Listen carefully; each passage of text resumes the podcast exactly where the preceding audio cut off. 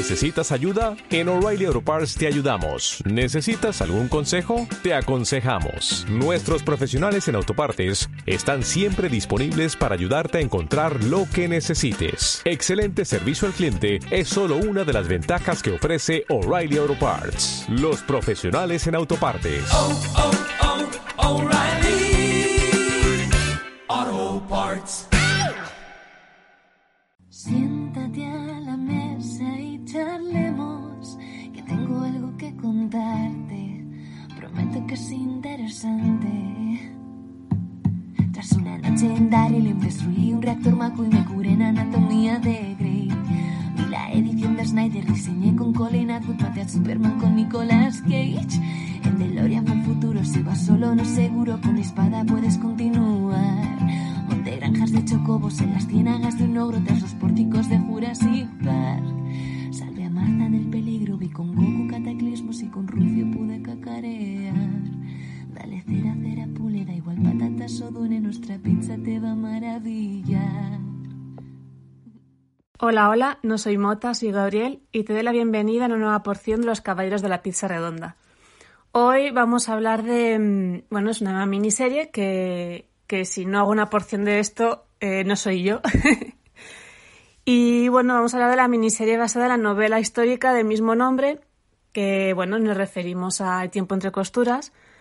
Y es una novela escrita por María Dueñas, que ha sido traducida nada menos que a 40 idiomas y ha vendido más de 5 millones de ejemplares. Eh, bueno, pues de esta novela se, se adaptó una serie en el 2013, cuya protagonista es la actriz Adriana Ugarte y se compone de 11 capítulos. Entonces, bueno, vamos a hablar un poquito de la serie y de, y de la novela en sí, ¿no? Eh, ahora justo están empezando a, promover un musical. El musical no lo he visto, no puedo dar mi opinión. Sinceramente, no sé si lo voy a ver. Tengo sentimientos enfrentados. No sé si, si le va a quitar el encanto a, a la novela y a, y a la serie o si realmente va, va a gustarme. No lo sé, no lo sé, ya, ya veremos. Pues bueno, hablando de, de, la serie, comentar un poquito el argumento, ¿no? Que trata sobre una joven modista que se llama Sira Quiroga y abandona Madrid justo antes del alzamiento de 1936 detrás de un hombre que, bueno, aunque ella apenas le conoce, pero lo considera el amor de su vida, ¿no? Y se van a Tánger.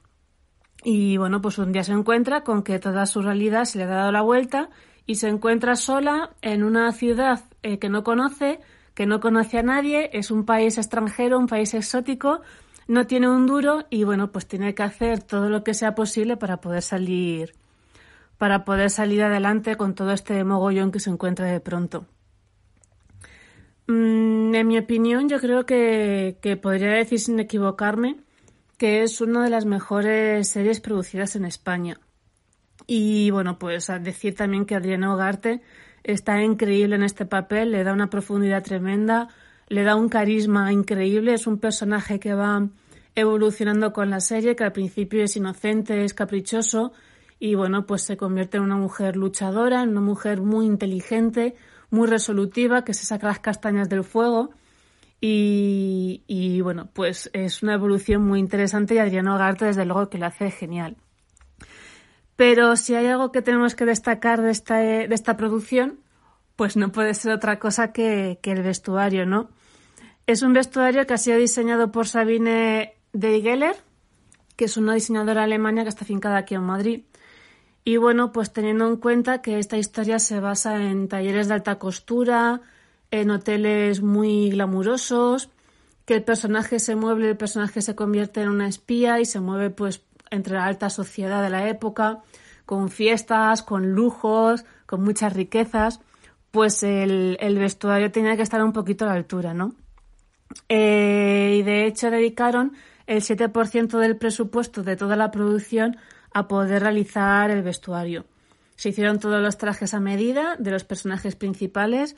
Comentar como anécdota que Adriana en uno de los capítulos puede llegar a vestir hasta 34 looks diferentes, ¿no? Un poco para que os hagáis la idea de la importancia de, del vestuario en una producción.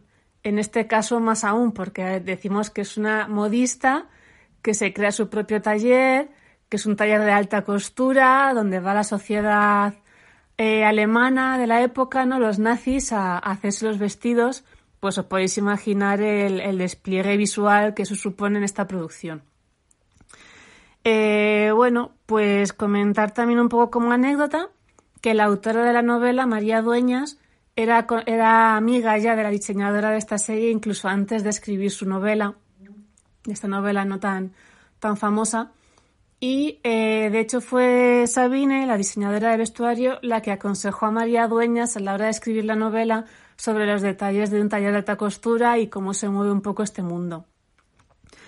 Eh, bueno, comentar también que, en abril de este año se publicó la segunda parte de la novela, que se llama Sira, y nos cuenta un poquito la historia de, esta protagonista, ¿no? de Sira Quiroga, después de lo que sucede durante la, la primera novela El tiempo entre costuras. Mm, y, bueno, pues si, queréis ver la serie y os gusta, o queréis ver la novela y os gusta, o si ya la habéis visto, pues tengo la buena noticia de que ya han comprado los derechos para poder hacer una nueva miniserie con la historia de, de Sira Quiroga y hacer la continuación de, de la primera temporada, la primera miniserie del tiempo entre costuras. Si os gusta la moda, si os gusta glamour, si os gusta el lujo, si os gustan las novelas históricas, las novelas de espionaje, las novelas de aventuras, creo que os va a gustar mucho. Es verdad que es una novela que tira un poco hacia el género femenino, pero creo que ningún hombre mm, va a sentirse fuera de contexto leyendo la historia. Es una novela muy bien redactada, es una novela que engancha también desde el primer momento. Y, la serie pasa lo mismo, está totalmente a la altura, es una maravilla.